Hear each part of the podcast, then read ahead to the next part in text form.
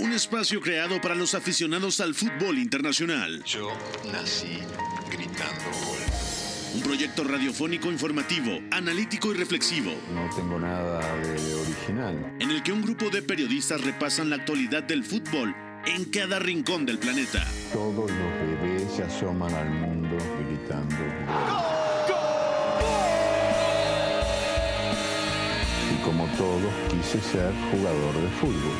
He sido el peor pata de palo que se ha visto en los campitos de mi país. Arranca Catenacho W, la casa del fútbol internacional.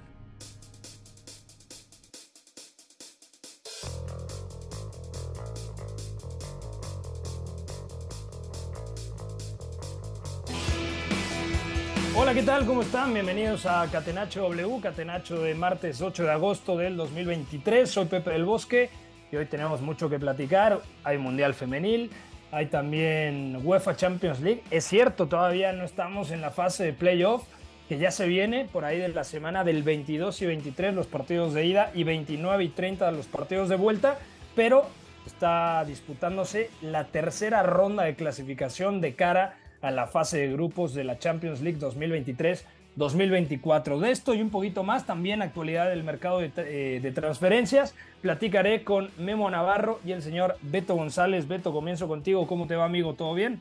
Todo bien, Pepe, gracias. Abrazo para ustedes, para Fo, para Carla, toda la gente que nos escucha. Va, va a estar divertido el programa, sobre todo porque está, eh, a ver, está calientito el mercado, parece que se están moviendo cosas. Obviamente hablar de la Leagues Cup, se está poniendo bueno el tema de los playoffs de la Champions. Y bueno, eh, también hablar un poco, ya, ya tocará el, el Mundial Femenil, ¿no? Porque me imagino que se vienen cosas importantes en el torneo. De acuerdo. También está ya con nosotros eh, nuestro croata de confianza, el señor Memo Navarro, mejor conocido en los bajos mundos de Twitter y de Catenacho W como el gran Memerich. ¿Cómo estás, Memo? ¿Todo bien? ¿Qué tal, Pepe, amigos? Todo muy bien. Eh, y mira que Perisic a sus 40 mil años sigue produciendo algunos goles. ¿eh? Hoy en el trofeo Joan Gamper eh, armó dos jugadas que terminó concretando Oliver Skip. Lamentablemente para el Tottenham, aunque para sorpresa de nadie, eh, no se pudieron llevar ni siquiera ese trofeo de pretemporada porque entró el chico eh, Lamin Yamal, la nueva estrella blaugrana, y la verdad es que eh, les pegó un baile y pudo remontar sobre el final. Eh, algunas noticias también muy importantes en Inglaterra. El Arsenal parece que va a incorporar eh, ya definitivamente a David Raya para hacerle competencia Sí. a, Aaron, a Aaron Ramsdale. Un movimiento eh, sorpresivo, pero bueno, que le va a meter competencia al arquero inglés para, eh, para ver quién le puede aportar más al modelo de juego de los Gunners. De acuerdo, es una competencia muy interesante la que tendrá el Arsenal bajo los tres palos. Eh, saludo a nuestro operador, el gran Cala Redondo. Calita, ¿cómo te va? ¿Todo bien? Hola. Que bueno, eh, me da mucho gusto escucharte con ese ímpetu y esa eh, fluidez y sensualidad que te caracteriza. Por favor, otro hola. Hola. Perfecto, muchas gracias, mi querido Cala Redondo. Y también un fuerte abrazo a nuestro productor, el señor Fonaldiño. Vamos a arrancar entonces con la pregunta encuesta del día. La pregunta del día. Non potevo farlo venire dagli Stati Uniti senza farlo giocare. Catenacho W. Hoy vamos a hablar bastante del Paris Saint-Germain, porque ha incorporado al atacante portugués que recientemente cumplió 22 años, Gonzalo Ramos, procedente del Benfica. Es un buen delantero, sí, es joven también, se tiene que adaptar, se tiene que aclimatar a un equipo que aspira a más cosas que el propio Benfica, pero ya ha dejado buenas sensaciones tanto en el conjunto lisboeta como con la selección portuguesa. Por eso, hoy le preguntamos a la gente desde su punto de vista, con todas las bajas que ha tenido el Paris Saint-Germain, como por ejemplo la de Lionel Messi, la situación de Kylian Mbappé, que sigue apartado del equipo, que vienen los cantos de sirena constantemente por el centrocampista italiano Marco Berratti, y Berratti ha dicho que se quiere ir, pero el Paris Saint-Germain todavía dice, oye, 35 millones es muy poco, ponle un poquito más de ímpetu en esa propuesta para poder llevártelo, ponle aguacate a la tostada, porque si no, 35 millones es realmente muy poco por uno de los mejores centrocampistas de Europa. Y también está la situación que es una eh, papa caliente constantemente, como lo es Neymar Jr. Con toda esta situación del Paris Saint Germain, Beto González, ¿A qué aspira el equipo, eh, eh, iba a decir aspirino, el equipo parisino esta temporada? Porque yo creo que Luis Enrique está bastante decepcionado con el mercado de fichajes que le está quedando al equipo de la capital francesa. Hace un par de, no un par de días, hace unos días se habló que Luis Enrique estaba planteándose dimitir justo por esa razón, al final se queda, pero si hay algo que está muy claro es que él respalda una cosa que ha venido haciendo la directiva. Luego las formas pueden ser debatibles, pero el tema de ceñirse a la idea de no contar con Kylian Mbappé mientras se resuelve todo este tema de su contrato y si no quiere renovar o si se va o se queda, él lo, él lo ha apoyado. Él, él tiene muy claro una cosa, como todos los entrenadores de élite, que al final si hay jugadores que no quieren estar, es muy difícil contar con ellos, mejor no hacerlo sea quien sea. Y el problema, pues es grande ahí para el Paris Saint Germain. Al menos ahí están de acuerdo Luis Enrique y la directiva. Pero después sí puede ser que él no esté del todo conforme. Y el fichaje de Gonzalo Ramos por ahí puede ayudar un poco, sobre todo porque le faltaba un atacante de nivel al Paris Saint Germain ahí, pero específicamente para jugar en el centro del ataque. Entonces, a mí sí me parece que puede ser un poco algo que aminore las cosas, que digamos calme la, la situación pero sí hay mucho que resolver, mucho que trabajar. Es un equipo joven, ahora el del Paris Saint-Germain, y ahora también con la bomba de que Neymar quiere irse, las cosas también escalan un poco, ¿no? Entonces, seguramente lo de Ramos ayude. Seguramente Luis Enrique entiende que tiene un plantel bastante joven, que tiene bastantes posibilidades, pero es un París que no está construido en torno a la idea de resultados inmediatos como hace tres años o dos años, ¿no? O sea, es un plantel con otro enfoque. El París ha fichado diferente y eso también le pone un reto extra a Luis Enrique. Entonces aspira a que seguramente a competir por el título de liga, ganarlo, yo diría. Eh, Champions es un asterisco. si no gana la liga, va a ser un fracaso, ¿no? Y que ya ha pasado en tiempos recientes, ¿no? 2017 pasó con el Mónaco o hace poquitito con, con el Lille. Entonces, pero tiene que ganar, ¿estás de acuerdo? Claro, tiene que ganar la liga, ahí estará. Champions es un asterisco y, y ya con, con menos estrellas. La Copa de Francia es una tarea pendiente por lo que pasó con el Marsella la temporada pasada. Era el derby, lo perdieron. Y eso le penalizó mucho a Cristóbal Gualtier. Entonces, al menos Liga y Copa deberían estar ahí. Y Champions, habrá que ver qué pasa. Esa hay que dejarla abierta. Sí, que en Champions Memo Navarro suena con este plantel muy complicado. Si por ahí se queda Mbappé y se reconcilia, si por ahí se queda eh, Neymar y está inspirado y está en sintonía con el club y con Luis Enrique. Hay que recordar que con Luis Enrique 2015 gana el triplete junto a Lionel Messi y a Luis Suárez en el Fútbol Club Barcelona. Entonces yo creo que el Paris Saint-Germain puede llegar a tener una de las mejores plantillas de Europa. Y algo que pedía el Paris Saint-Germain a gritos era la presencia de un 9. Y yo creo que ese 9 sí puede ser Gonzalo Ramos, porque sí es muy joven, pero ha demostrado tener ese olfato goleador y también cierta dosis de autosuficiencia. Es un atacante que a mí en lo personal me gusta mucho y que todavía tiene margen de crecimiento. Sí, de acuerdo, es un atacante eh, que puede jugar muy bien de espaldas y caer a las bandas, ¿no? Retener el balón, eh, poder aguantarlo ahí y también tiene un, eh, instinto importante en el área. De hecho, pues donde más reflectores acaparó fue en los octavos de final de del Mundial de Qatar 2022, donde marca un triplete y ahí es donde la gente lo comienza un poco a, ver. Eh, pero, a ver, vamos a, esperar porque el Paris Saint Germain está a un abrir y cerrar de ojos de quedarse sin la calidad diferencial para poder aspirar a ganar una Champions League o para de verdad poder ser candidato. Así que es una situación complicada. Por un lado, es cierto que para Luis Enrique puede ser un poco más sencillo manejar el vestuario, amoldar el equipo a su modelo de juego, ¿no? Sin tener que adaptar eh, estrellas que obviamente te dan eh, calidad, pero que es más difícil eh, incrustarlos en un, en un, sistema, en un esquema. sin embargo, también es cierto que teniéndolos te acercas a ganar y, ganar siempre te da crédito, siempre te da tiempo.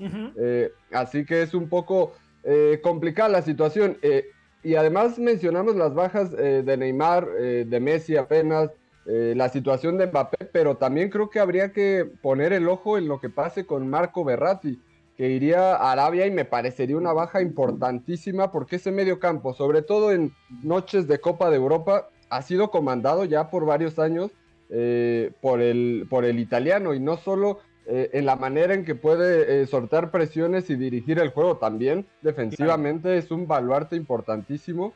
Eh, para el cuadro parisino y que le quitaría esa estabilidad eh, que por lo menos mantenía en, ediciones recientes. Así que creo que si, si, bien son capitales las bajas que podría tener en ofensiva, esa en medio campo, creo que no habría un reemplazo ni siquiera cercano.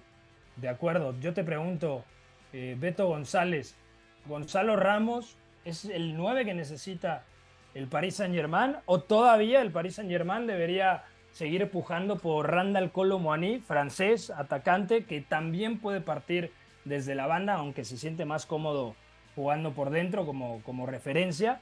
Del Eintracht Frankfurt al Paris Saint Germain también el salto sería significativo, pero según algunos rumores, por ejemplo nuestro amigo Andrés Onrubia reporta que el Paris Saint Germain podría seguir apostando por Randall Colomwani, sobre todo pensando que en una de esas se podría quedar sin Kylian Mbappé, ¿no? Sí, que lo ideal es que si se quedan, tanto Ney como, como Kylian Mbappé, eh, Gonzalo Ramos juegue en punta tal cual. Entonces eso, eh, digamos que le daría bastante forma a cómo empezaría el París la temporada. El asunto es si se van ambos, porque no hay otro atacante de ese corte y no, no se puede rellenar, ¿no? O sea, sí, por ejemplo, en la plantilla tienes la posibilidad, a ver si sigue contando para Luis Enrique, Georgino Vainaldum, que ha jugado ahí en el Liverpool, por ejemplo, ¿no? Claro. Que también puedes probar a un mediapunta que pueda tocar esas zonas, pues también Draxler lo llegó a hacer en algún punto de su carrera, pero no es lo ideal. o sea, puros parches prácticamente. Entonces, más allá de que no, no se vayan los dos, Neymar y Mbappé, deberían, deberían, porque incluso Gonzalo Ramos, considerando que lo de Mbappé se destrabe, podría partir de banda y ha partido en banda también en, varios momentos de su carrera. Entonces, no sería raro que apuesten por él, sobre todo porque es todavía más nueve que Gonzalo Ramos, ¿no? O sea, Gonzalo Ramos era más un segundo atacante cuando salió del Benfica, de las inferiores. La Youth League la juega también parte así.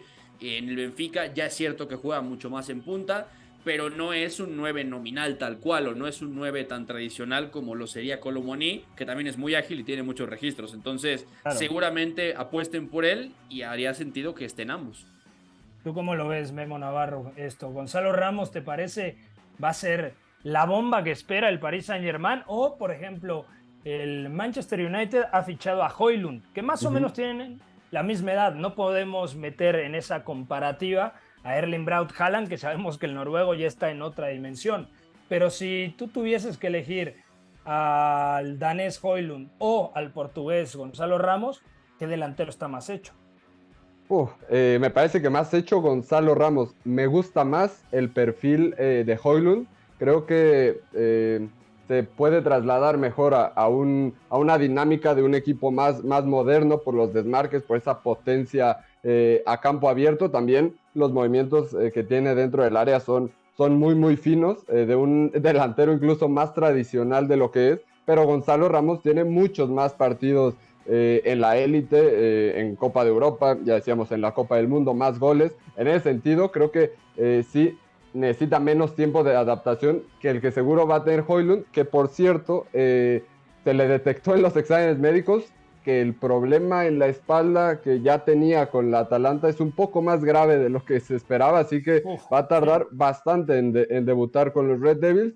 Eh, pero hablando un poco de, Gonzalo Ramos, tiene esa autosuficiencia que mencionabas eh, y también aclarar eh, cómo se hizo el movimiento, cómo fue la operación con el Benfica. Y es que el Paris Saint-Germain adquirió al delantero portugués a préstamo por un año con compra obligatoria por 65 millones de euros al terminar esta temporada, lo cual eh, creo que si bien eh, al final la apuesta es, Ramos para ese, eh, para ese puesto de atacante, pues deja la puerta un poco abierta para quizás otro delantero, porque el gasto no está hecho en esta, en esta temporada. en esta temporada va, va a aplazarse dentro de un año. Entonces, podríamos dejar esa puerta abierta, pero yo creo que eh, por el tipo de, atacante, por la suma que se va a pagar eventualmente, eh, sí creo que es eh, el hombre que están esperando que, lidere el ataque, por lo menos que sea el punta del Paris Saint Germain. De acuerdo. Pues bueno, vamos a dejar aquí el tema del Paris Saint Germain. En las próximas semanas, sobre todo con el tema de Kylian Mbappé, de Neymar, la situación de Marco Berratti y su posible salida al fútbol saudí, bueno, ya iremos profundizando con el paso de los días. Vamos a dejar eh, la pregunta del día y viajamos hasta Norteamérica, aquí arribita, con nuestro eh, vecino del norte, con Estados Unidos, para platicar la hazaña del gallo, lo que sucedió ayer con el Querétaro, que es el primer representante del fútbol mexicano de la Liga MX en cuartos de final. Vamos allá. Fútbol lo más fácil que hay. Messi se perfila. Lo de azul y blanco. Se la pasa a lo de azul y blanco. Busca el quiebro. Y la mete en el arco. Rompe a su marcador de cara derecha, le pega a Messi. De la persona que arquero que no comió con nosotros ni tomó este nada. ¿Tienes problemas? Llama Leo. Gol, gol, gol, gol. Catenacho W. La casa del fútbol internacional. Más fácil posible. Las noticias, el análisis, los goles y las estadísticas de la League's Cup llega a ti gracias a la app de W Deportes.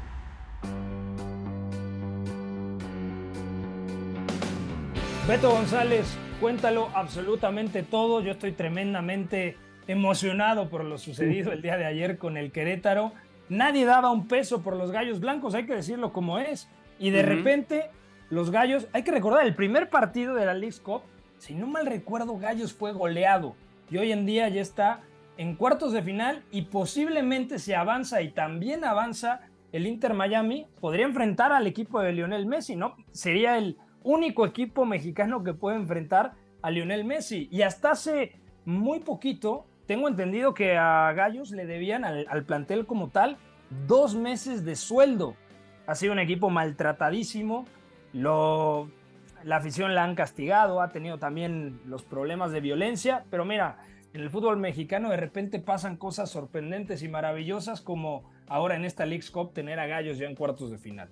Sí, de acuerdo. Y, la verdad es que después de que empieza siendo goleado por Filadelfia 5 a 1, era muy difícil pensar que el equipo iba, iba a revertirlo, ¿no? También es cierto que después el, el camino en grupos con Tijuana y, y, también lo que pasa con Pumas ayuda, porque son equipos que enfrenta regularmente, pero que además les puede presentar soluciones bastante coherentes dentro de lo que es Querétaro. Y Mauro Herc me parece que ha hecho un buen trabajo haciendo fuerte la idea que, que a Gallos le iba a dar soluciones, ¿no? El, el bloque medio, bloque bajo prácticamente uh -huh. en todo momento. A Tijuana lo atascó, a Pumas también le costó muchísimo trabajo, lo atascó, le dio muchísimo balón.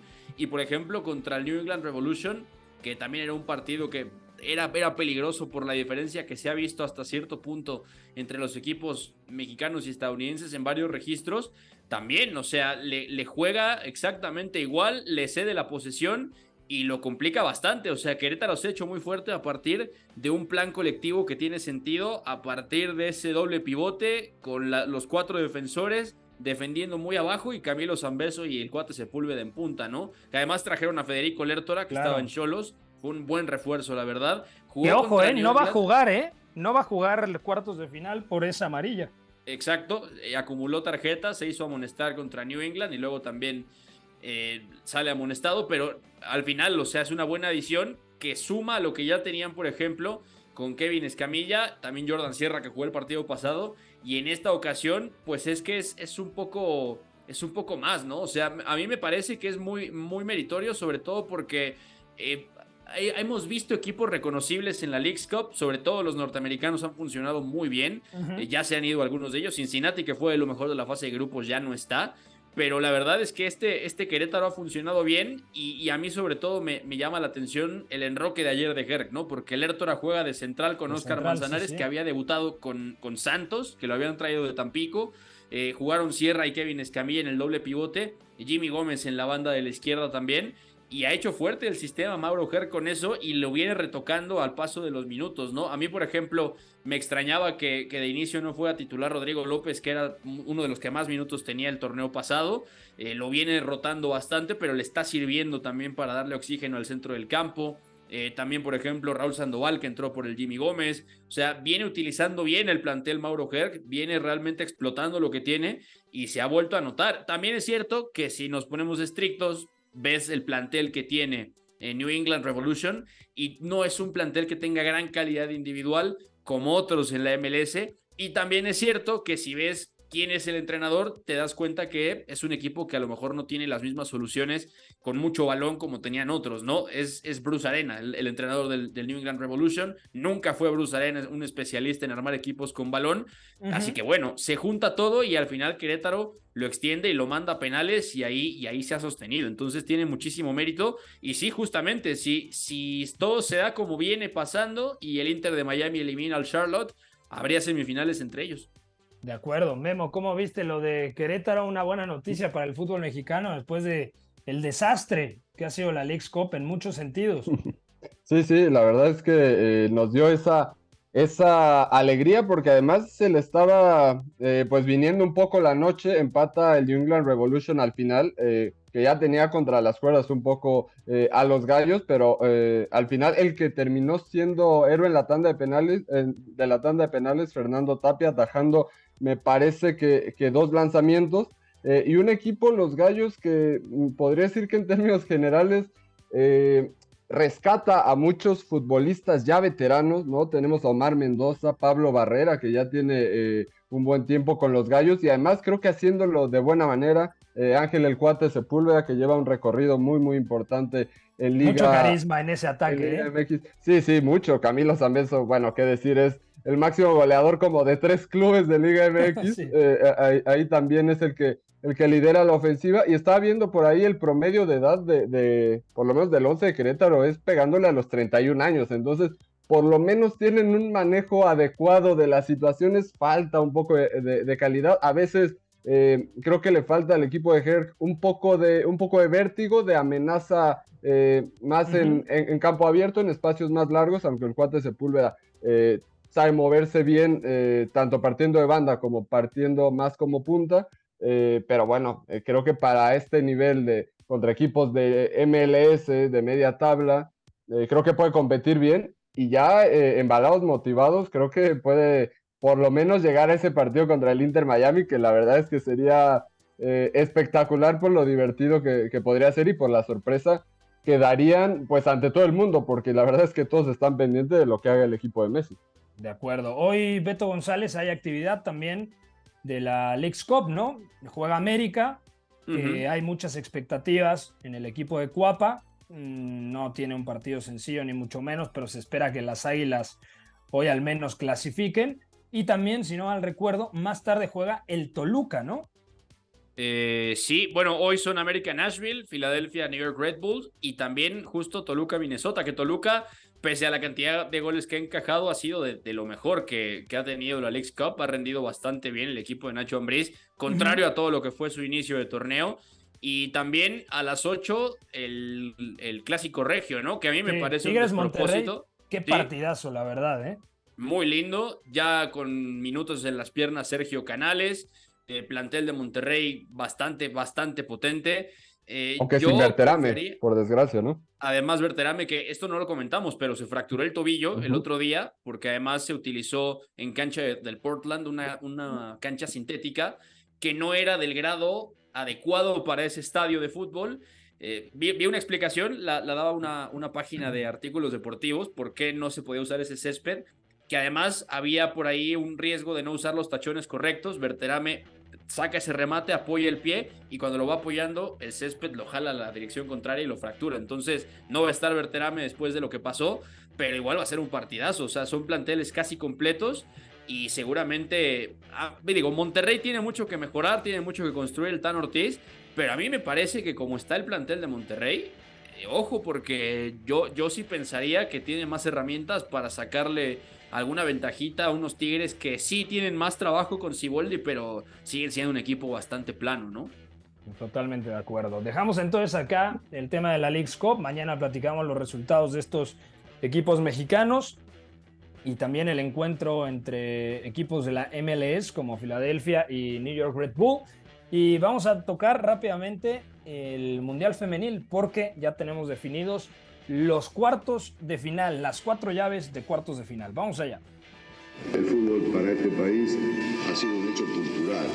Y no está cultural nada más ni nada menos un lugar de expresión, donde el hombre desde cualquier lugar, de cualquier sociedad maltratada, esta que se la denominan los desposeídos, encontrábamos en el fútbol un lugar donde cruzar. Catenacho W, la casa del fútbol internacional. La información del Mundial Femenil 2023 llega a ti gracias a la app de W Deportes. Y mañana tendremos más información a detalle con nuestro especialista en el Mundial Femenil y el fútbol femenino en general, Omar Ortiz.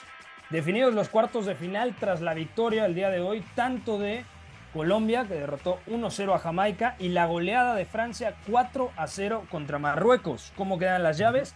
España juega contra Holanda, Japón juega contra Suecia, Australia juega contra Francia e Inglaterra juega contra Colombia. Para mí, la llave más difícil es la de España, Países Bajos, Japón y Suecia. Del otro lado, creo yo, los escucho a ustedes, Francia e Inglaterra, más allá del muy buen papel que ha hecho Colombia y que Australia es coanfitriona, creo que Francia e Inglaterra deberían de avanzar para semifinales, Beto.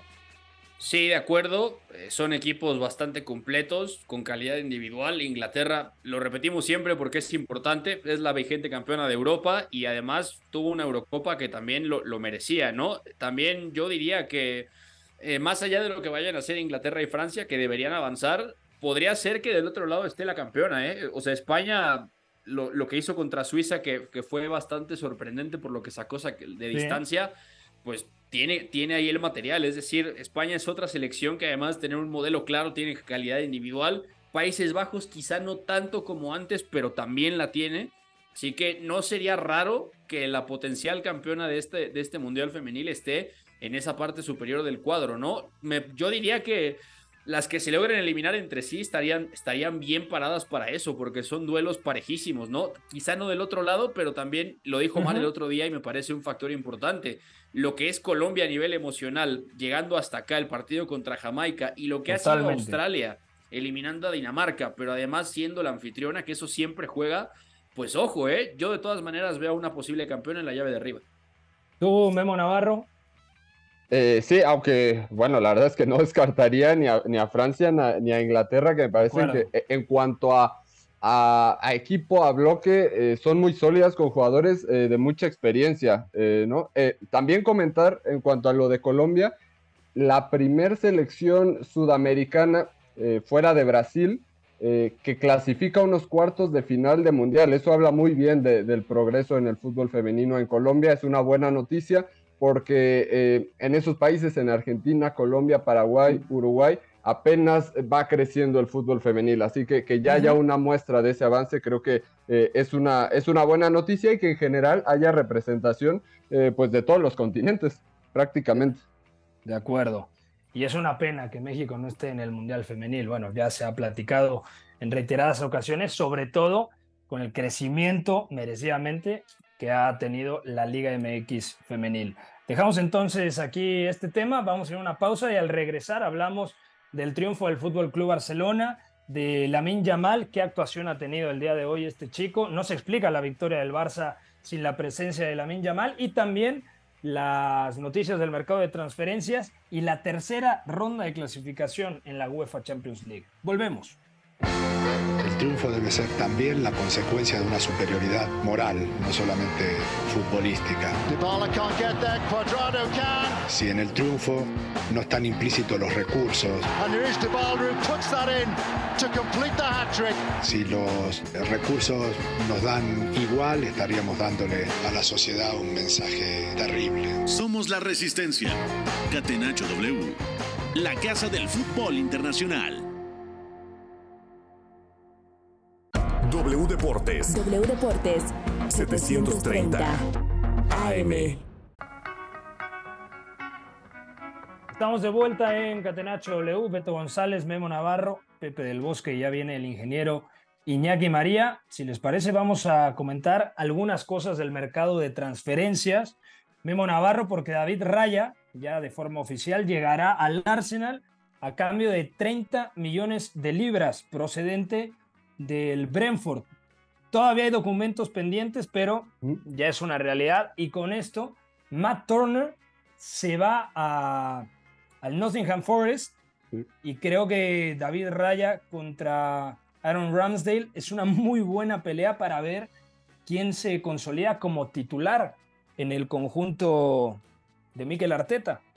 Sí, va a ser una batalla muy intensa y que ya lo eh, decíamos, no nos esperábamos que, eh, que, fuera un arquero de esta jerarquía. Eh, no olvidemos que a Raya lo sondearon tanto el Tottenham como el Manchester United para que fuera su opción número uno, así que que llegue a, a pelear por este lugar con Ramsdale, que también me parece que ya se ha ido consolidando como uno de los mejores arqueros, por lo menos de los más completos de la Premier League eh, y pagar 40 millones, entre 30 y 40 millones de euros por un arquero suplente, la verdad es que es una, eh, una suma bastante alta, es una apuesta arriesgada, pero yo creo que lo que quiere eh, Mikel Arteta, además de la competencia interna por el, por el puesto titular, es tener en raya una opción que le entregue una excelencia o una opción eh, con más garantías en el juego con los pies, porque creo que sí Raya supera a Ramsdale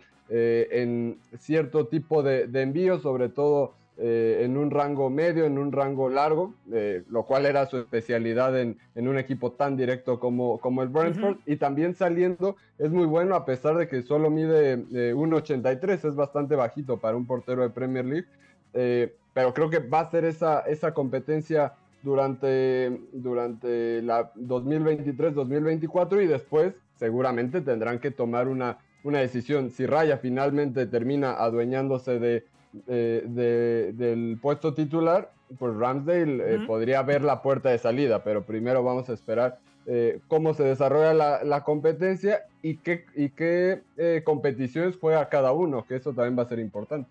De acuerdo. También en otra noticia importante, Beto González, el Tottenham ha rechazado ya 100 millones que le ha puesto sobre la mesa el Bayern Múnich. O sea, el Bayern Múnich ha llegado con todo el dinero del mundo, pero aún así el Tottenham piensa que no es la oferta que merece el número 10 del conjunto Spur y de la selección inglesa. ¿Qué debería de hacer el Tottenham pensando en que Harry Kane termina contrato en un año, es decir, en 2024 se podría ir gratis. Y ahí Danny Levy, en caso de que no renueve, claro, eh, se volvería loco, ¿no? Porque decirle que no al Bayern Múnich por 100 millones para que luego se lo pueda llevar gratis el propio Bayern o quizá llegue el Manchester United o el Chelsea o el Real Madrid, qué sé yo, sería un mal negocio para el Tottenham, ¿no? terrible, pero este movimiento es todo lo que haría Daniel Levy. O sea, sí, tráeme 150 millones, se los pones en la mesa y te va a decir, no, gracias, no es suficiente. O sea, ese es el tipo de, negociación que hace Daniel Levy y es lo que ha hecho toda la vida, no es sorpresa.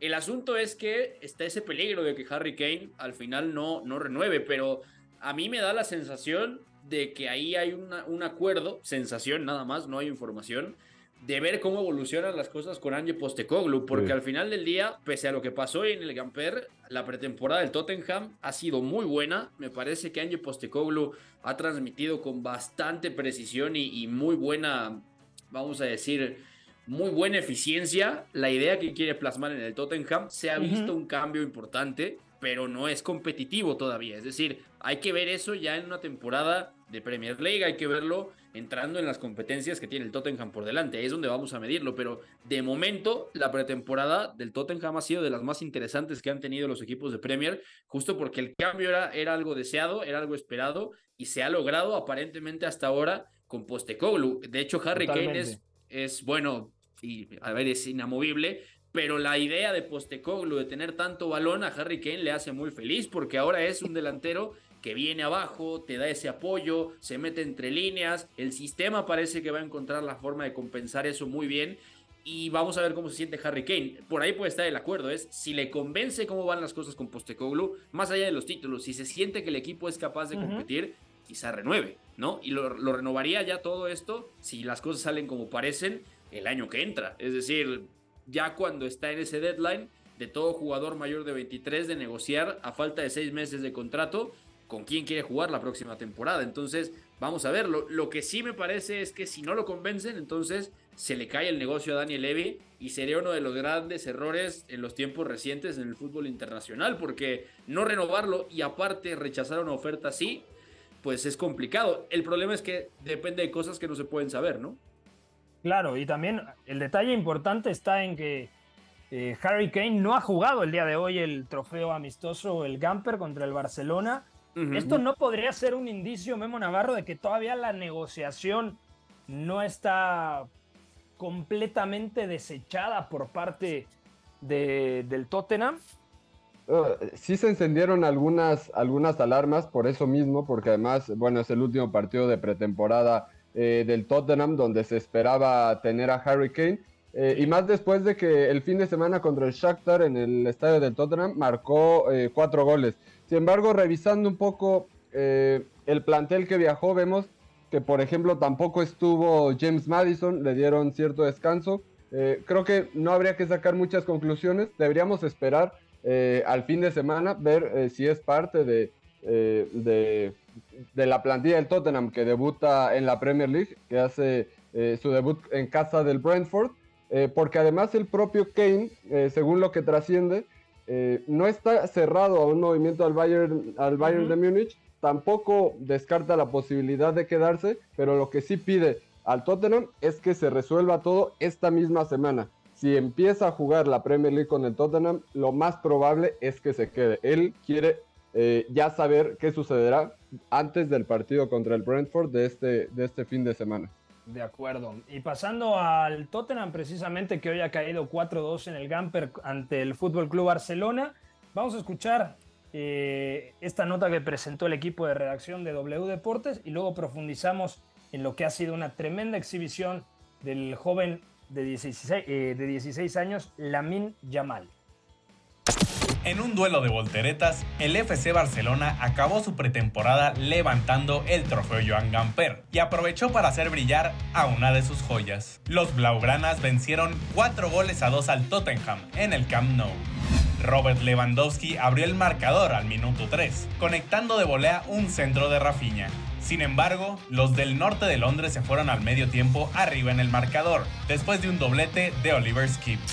Los últimos 15 minutos del encuentro fueron de total dominio del Barcelona. Lamin Yamal, extremo catalán de 16 años, condujo a velocidad por la banda izquierda y sirvió a Ferran Torres, quien solo tuvo que empujar el balón para mandarlo al fondo cayeron dos goles más del Barcelona en el tiempo añadido, y ambas jugadas comenzaron con el desequilibrio por izquierda de Yamal. El Barça comienza la temporada regular el domingo, enfrentando al Getafe. Tottenham debuta el mismo día en Liga, visitando al Brentford. Informó Eugenio Tamés. Muchas gracias Eugenio Tamés por la nota.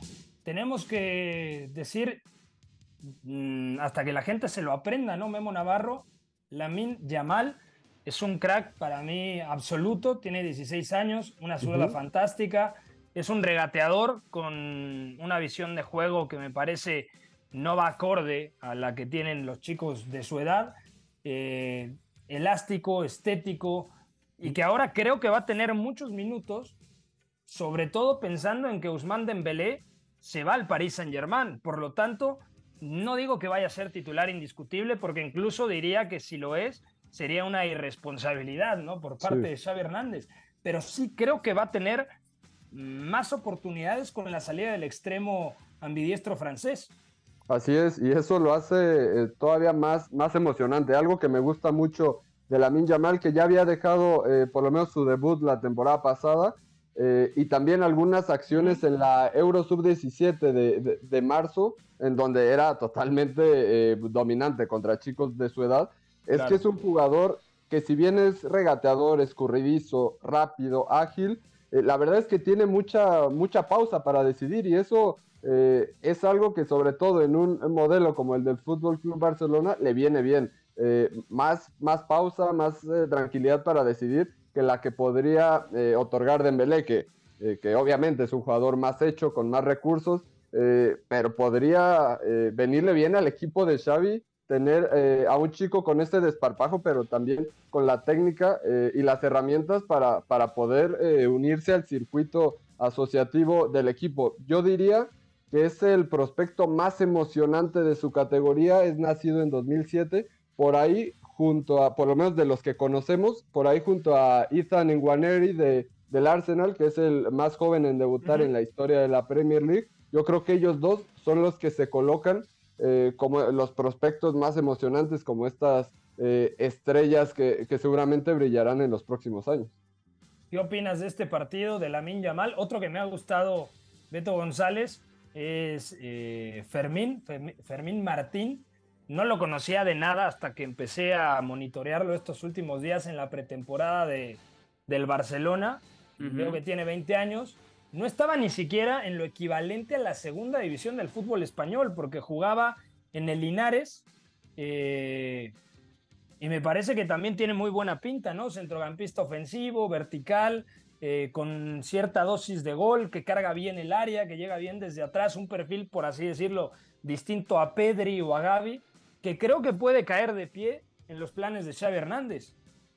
Sí, de acuerdo. Eh, bueno, para, para cerrar lo de la Yamal, a mí, a mí lo que me encanta es esa esa capacidad de, medir los riesgos y hacer las cosas, ¿no? Porque es una confianza tremenda en la técnica que tiene y es altísima para un chico de 16 años, pero sobre todo es, es eso, que al final se lo puedes pedir y lo va a hacer. Y en un modelo de juego como el del Barcelona, que sí que es mejorable, sí que tiene cosas todavía algo radicales y que tiene cosas que trabajar Xavi, pero es ese tipo de jugador que te puede desbloquear un partido a partir de atreverse a ciertas cosas. Entonces, a mí, me parece tremendo. Y, sobre todo si vemos lo, que pasó hoy, es que te das cuenta con los cambios que termina haciendo Xavi, es por ejemplo, termina entrando eh, Fermín, Fermín López, eh, termina entrando también Abde, entra obviamente Ansu Fati después por Gaby que marca uno de los goles y también lo de la Yamal, o sea, estamos hablando de cuatro piezas que ninguna rebasa los 22 años, que eso es importantísimo,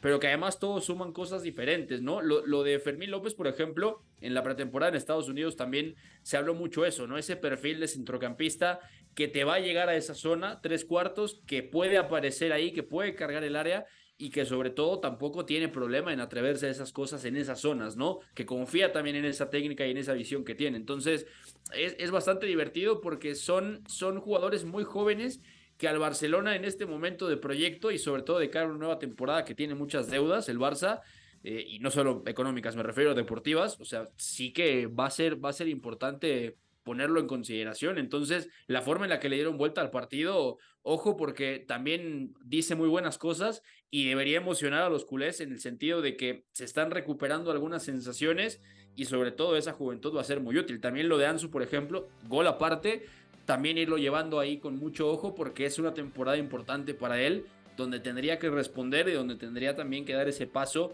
que se viene esperando que no se ha dado por su físico, ¿no? De acuerdo. Eh, pues ojalá le vaya bien a este chico que pinta muy bien. Eh, creo que el Barcelona lo necesita sí o sí. Creo que el Barcelona no sé si tiene mejor plantel que la temporada pasada porque se fue Sergio Busquets. Es cierto, ha llegado Gundogan. Creo que Oriol Romeo ha caído de pie. No es Sergio Busquets, ni mucho menos, pero es un centrocampista que conoce la identidad del Fútbol Club Barcelona, que ya tuvo cierto rodaje en la élite absoluta con el Southampton de la Premier League, que viene de tener buena temporada con el Girona. Entonces, yo creo que si nos manden Belet, tendrá tarde o temprano que ser muy importante Obviamente Rafinha, que ya lo fue eh, la temporada pasada en el título de liga, el joven Lamin Yamal y Abde, no Memo Navarro, que estuvo cedido en Osasuna y es otro nombre surgido de casa que seguramente va a tener esa oportunidad. Sí, sí, e, él juega eh, también por derecha, lo vimos así con, eh, con Xavi en sus primeros partidos, si no recuerdo mal, y después en los Osasuna llegó a jugar más por izquierda. De hecho, fue, fue pieza clave para que, eh, para que el equipo de Osasuna pudiera llegar a la, a la final de la Copa del Rey. Marca un, un gol en semifinales en un contraataque, lo tengo muy, muy presente. Creo que más explosivo, más eh, vertical, pero también, eh, repetimos, un, un perfil que se une a este rompecabezas que le da diferentes opciones a Xavi, depende el partido que tenga. Eh, depende si es eh, en, un, eh, en un encuentro copero, si es en la liga. y también ya en algún punto de la temporada donde seguramente el desgaste es importante y la, y la rotación va a tener que ser más necesaria. Yo creo que el Barça está para volver a competir en la liga, por lo menos. y bueno, lo que se espera del conjunto culé es que ya dé un paso al frente para regresar a instancias eh, por lo menos eh, de eliminación directa en Champions League, aunque bueno, esos eh, son otros niveles si lo comparamos bueno, con cuadros de la Premier League, con el Bayern, con equipos italianos. De acuerdo. Eh, ya viene el ingeniero. Ahí está, señor ingeniero. ¿Cómo le va? Fuerte abrazo. Les estaba escuchando con atención su hype a los eh, chavalitos del Barça. Ya luego vendrán las vacas flacas y os vendréis a mi barco a lavar veteranos, claro que sí. Bueno, no, ¿no te gustan estos dos chicos, ni Fermín ni Yamal?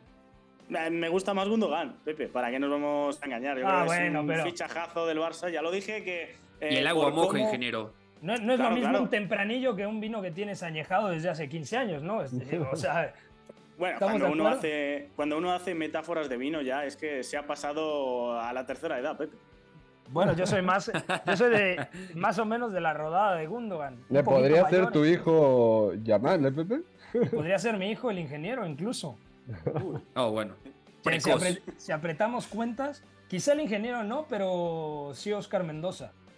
Sí, eso sí. ¿No? ¿Estamos de acuerdo? Sí, por ahí fui, fui un joven con Precoz. amplia vida nocturna. Es que el, el término precoz me, me chirría, como diría.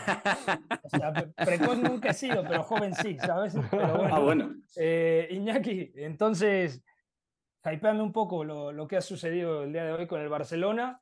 El Tottenham, ¿el Tottenham te gusta, Iñaki, o no? Yo honestamente creo que le va a costar asentar la idea a Postecoglou y creo que le toca una Premier muy complicada al Tottenham, más allá de que va a tener jornadas que vamos a decir, uy, el Tottenham nos ha gustado, pero creo que al final de temporada lo veo séptimo, octavo, ¿eh?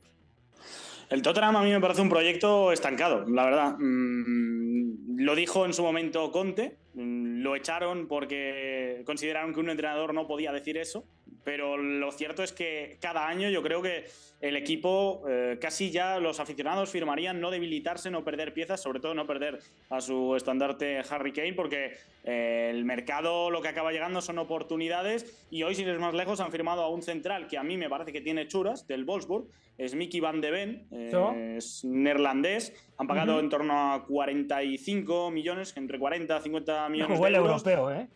Sí, a mí me parece que, em, ya digo, tiene churas, tiene zancada, es eh, bastante rápido para su envergadura. eh, Buen bueno, pase. me recuerda, me, me recuerda un poco a defendiendo campo abierto por la tranquilidad a Virgil van Dijk, pero claro, eh, en el Tottenham creo que hacía falta un central. Ahora bien, si te pones a comparar con el resto de equipos, pues bueno, como cerrábamos ayer diciendo, a mí me parece que el United este año la verdad pinta muy bien, tengo bastante hype. El Chelsea tiene temporada limpia, el Liverpool creo que también puede que tenga temporada limpia desde pronto porque lo de competir por la Europa League yo creo que no va a ser el primer objetivo. Y luego están Manchester City, Arsenal, parece que el Tottenham no va a estar en ese escalón. Mm, yo tampoco lo veo ahí, honestamente. Yo no veo al Tottenham pensando en entrar a Champions. No, quizás si bien le va, pelear por la quinta plaza para, para Europa League. Por cierto, hoy se ha lesionado Christopher Nkunku, o mejor dicho, se lesionó y hoy se confirma eh, eh, Iñaki. Se ha operado incluso. En Cuatro Chicago, eh. meses. Cuatro meses y es una pena porque la temporada pasada, entre noviembre y febrero del curso anterior. Para el sí, Mundial. para el Mundial, justamente, se pierde la Copa del Mundo. En Kunku sufrió rotura del ligamento exterior de la rodilla izquierda. Sí, sí, a ver, eh, me estaba parando a ver lo que tiene el Chelsea porque ha cambiado tanto la plantilla que yo ya me tengo que meter en páginas para ver qué jugadores siguen dentro. Y el único delantero al uso que sabemos que, mm, que va a tener a su disposición es Nicolas Jackson, porque Armando Broyan yo creo que va a acabar saliendo este verano y porque Romelu Lukaku, bueno, quizás si Lukaku sale, que es otro de los que pinta que sí, quizás se quede Broya, pero bueno, delanteros eh, nada contrastados, delanteros centros, y los extremos van a tener que ser Madueque, Mudri o Sterling, que quizás sea el que está un poquito más eh, asentado ya en el equipo, pero bueno, eh, digamos que de los jugadores que empezaron la temporada pasada, si los comparamos con los que van a empezar esta, nos vamos a encontrar con que mm, prácticamente el 11 va a ser diferente, va a seguir Kepa y el resto yo diría que poquito más, quizá un Cucurella, un, un Ben Chilwell, algo por ahí, Thiago Silva. Thiago pero Silva, bueno, sí. es que son, son contados los casos de, de jugadores del Chelsea que, que estaban hace 365 días. De acuerdo, querías decir algo, Memo Navarro. Sí, sí, que el delantero suplente de Nicolas, de Nicolas Jackson, el otro 9 que tiene el Chelsea, que, que mencionaba Iñaki, eh, Armando Brocha, también se acaba de romper el cruzado hace algunos meses, es decir, apenas ah, pues entonces... se, se, va recuperando y no es una eh, opción de momento tan fiable o que pueda brindar tanta, eh, tanta certeza.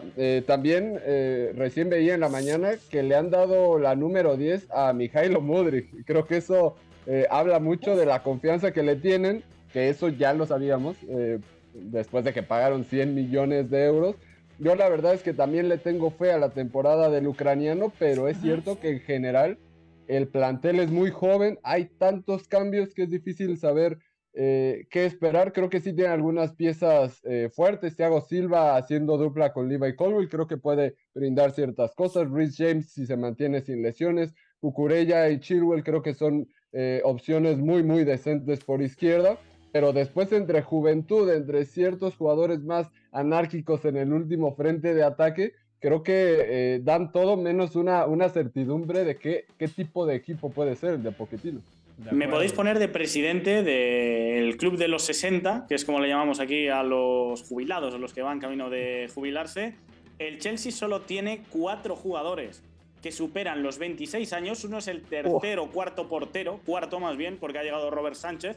Marcus eh, Bettinelli, yo la verdad es que no sé de dónde es. es, el, que juega FA Cup, ¿no? De repente, o Carabao Cup. Bueno, ahora mismo están Kepa Rizabalaga, Robert Sánchez y Slonina, el que firmaron de la de Chicago Fire. Y se fue Y luego están. Sí, está eh, Thiago Silva, Lukaku y ¿cuál era el otro? Hakim Ziyech. O sea, Ziyech que ha pasado pruebas que eh, parecía que se iba a ir y Lukaku. Eh, es una situación la del Chelsea que sí, que hay que tener sangre nueva y frescura, pero a mí me parece que el equipo es que no hay por dónde cogerlo a nivel de experiencia.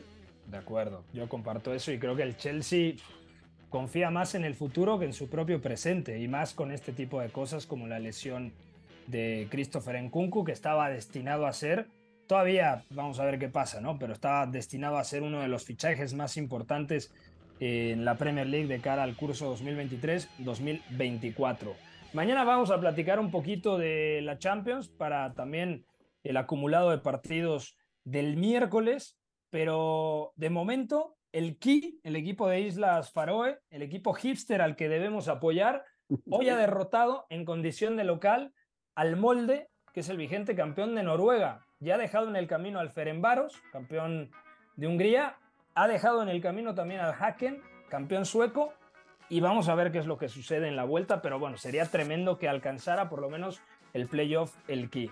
Ya y si me permites un apunte rapidísimo, Pepe, eh, condenamos desde aquí que se haya tenido que suspenderlo, ha, ha tomado la medida la UEFA, el AICA de Atenas Dinamo Zagreb, campeón de Grecia contra campeón croata, por la muerte de un aficionado del equipo ateniense que ha sido apuñalado en el día de ayer antes de la disputa del partido, evidentemente. Así que más allá de cuando se juegue esto, que la verdad creo que llegados a este punto no nos importa mucho, un capítulo más donde los ultras, incluso con ultras de otros equipos de por medio que han ido a cualquier cosa menos a ver fútbol, manchando la pelota una vez más.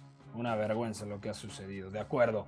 Bueno, a nombre del ingeniero Iñaki María, de Beto González, de Memerich, Memo Navarro y un servidor Pepe del Bosque, nos escuchamos mañana aquí en Catenacho W en punto de las 4 de la tarde a través del 7.30 de AM. Que tengan una muy buena tarde. Bye bye.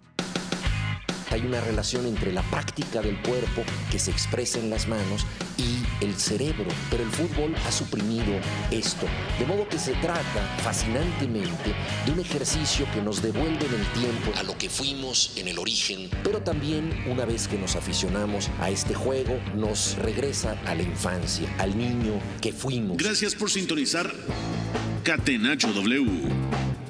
Entonces el fútbol es en ese sentido una maquinaria para regresar en el tiempo en un doble sentido.